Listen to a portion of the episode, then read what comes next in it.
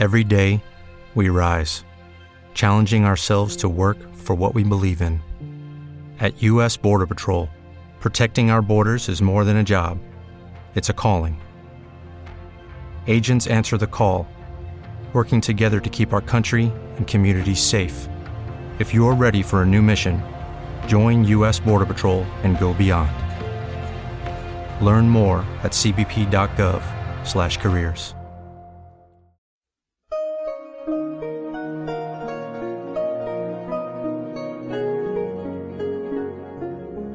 La Rueda del Misterio.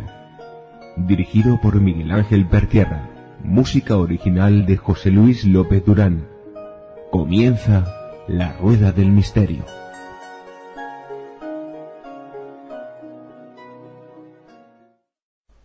Hola amigos de la Rueda del Misterio.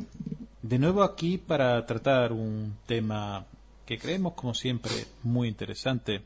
Un tema eh, sobre los asesinatos en los servicios secretos.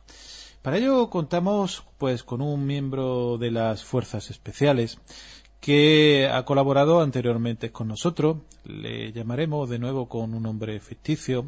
De nuevo eh, su voz eh, será distorsionada a fin de que pueda hablar con total libertad sobre la realidad de estos servicios secretos y de estos asesinatos o ejecuciones.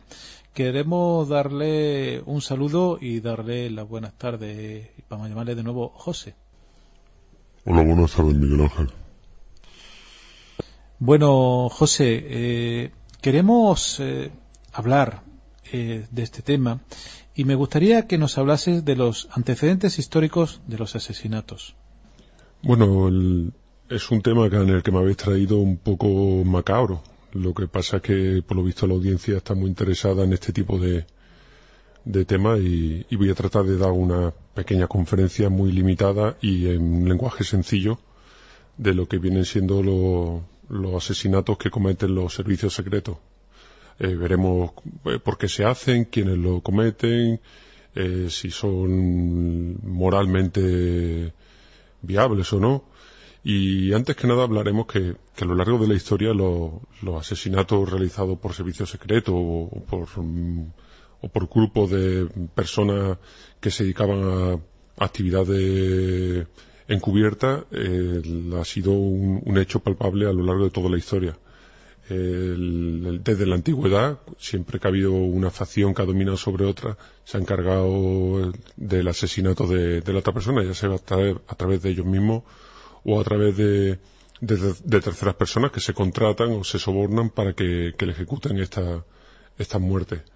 Eh, la muerte de una persona seleccionada hoy en día para muchas personas se ve como algo eh, fuera de lugar, como algo moralmente cuestionable, pero, pero es una realidad que ha, sido, como he dicho, a lo largo de la historia y que va a seguir siendo porque a veces eh, la única forma.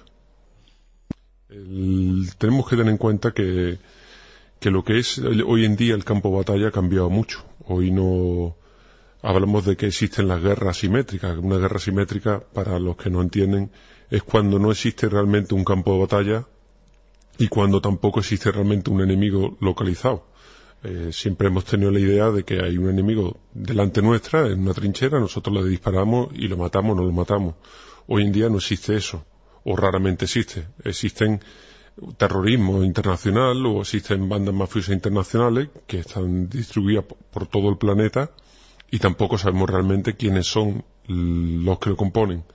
Entonces hablamos de que hoy en día eh, todo está variando y, lo que hace el soldado de primera línea normalmente es un agente secreto que está obteniendo labores de, información para luego transformarlo en inteligencia y marcar objetivos que luego se eliminan de la misma manera que en la antigüedad se eliminaban, ya te digo, de, frente uno frente al otro.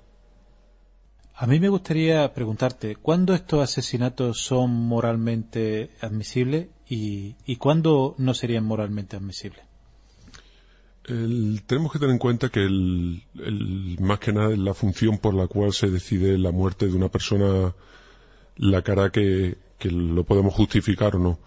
Eh, para muchas personas cuando, cuando un Estado elige a alguien al que matar, eh, hay personas que lo, lo, consideran como terrorismo de Estado.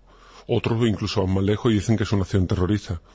Eh, tenemos que tener en cuenta que cuando hacemos mm, una acción terrorista o hablamos de terrorismo de Estado es cuando queremos mm, influir o crear un miedo en un grupo de personas. Cuando elegimos asesinar a una persona, realmente solo buscamos un objetivo concreto, con lo cual yo ya mm, de raíz digo que no es terrorismo de Estado ni, ni siquiera una acción, y mucho menos una acción terrorista.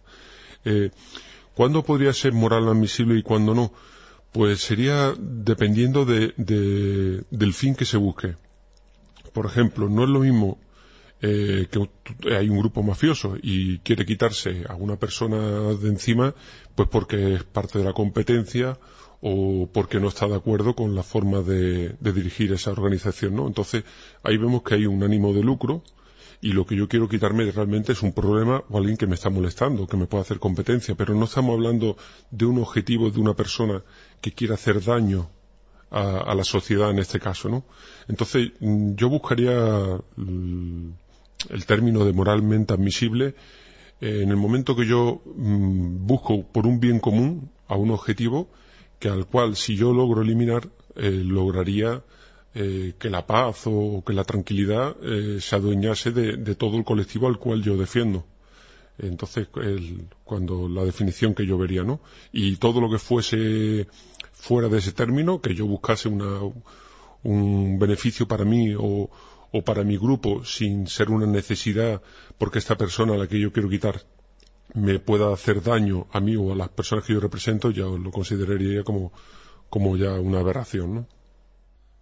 Eh, pero ¿quién decidiría que eso fuese moralmente admisible o no? Eh, normalmente un objetivo de esto, la eliminación no la determina una persona así cualquiera. Ahí estamos hablando al más alto nivel del país, de la cúpula política. Entonces, mm, normalmente se suele hacer una especie, así para que lo puedan entender los oyentes, como una especie de juicio.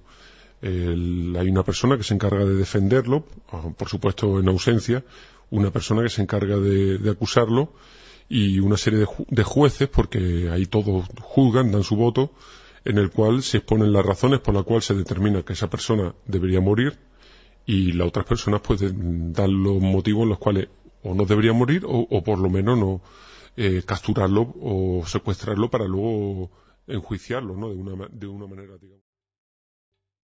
¿Te está gustando este episodio? Hazte fan desde el botón apoyar del podcast de Nivos. Elige tu aportación y podrás escuchar este y el resto de sus episodios extra. Además, ayudarás a su productor a seguir creando contenido con la misma pasión y dedicación.